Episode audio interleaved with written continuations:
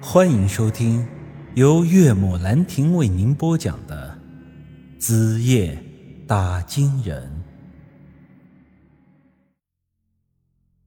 之后啊，我和赵志军说好了，明天天亮下山之后，我办我的事儿，他去享他的清福，咱们井水不犯河水。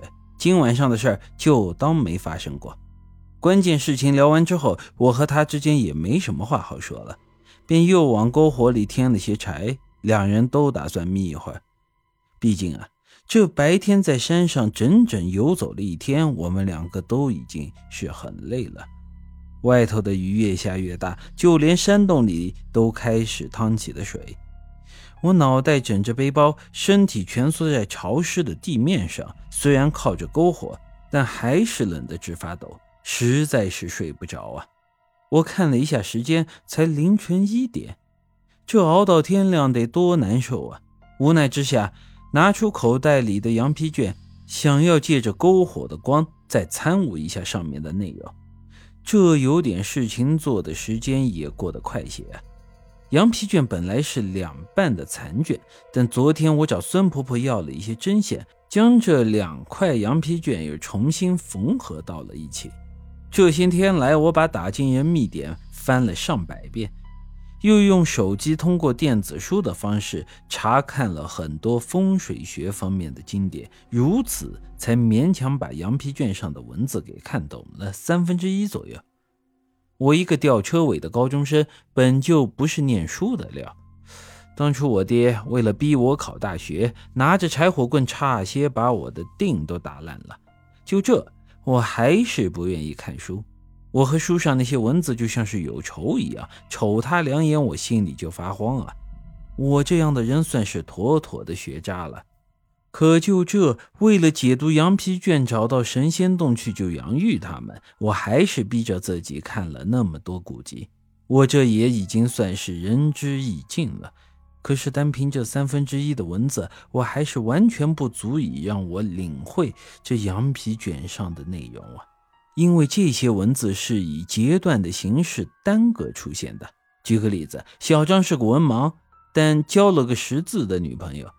有一天，人家姑娘心血来潮给小张写封情书，并以短信的形式发给他。短信的内容大概是：“我喜欢你，不是图你多有钱。”因为处的久了，看出来你是个好人。小张一看短信，认得个“我”字，认得不是“处了”几个字，连在一起就是“我不是处了”。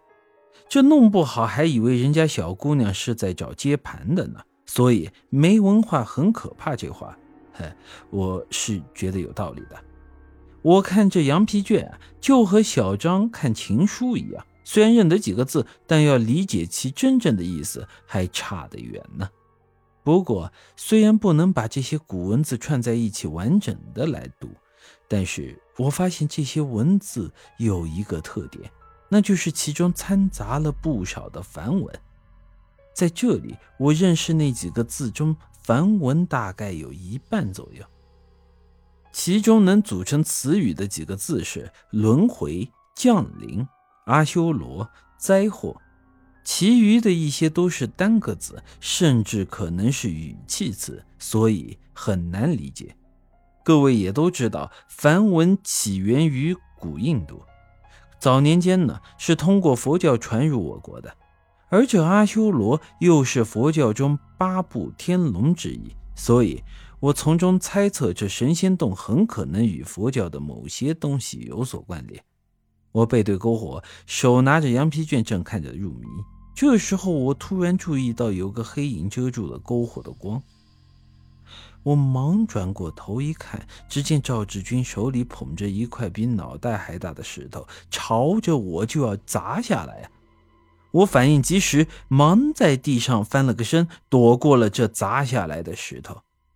之后我才知道，这小子信不过我，觉得我出去之后还是可能泄露金银山的秘密，所以呀，这才想要杀人灭口啊。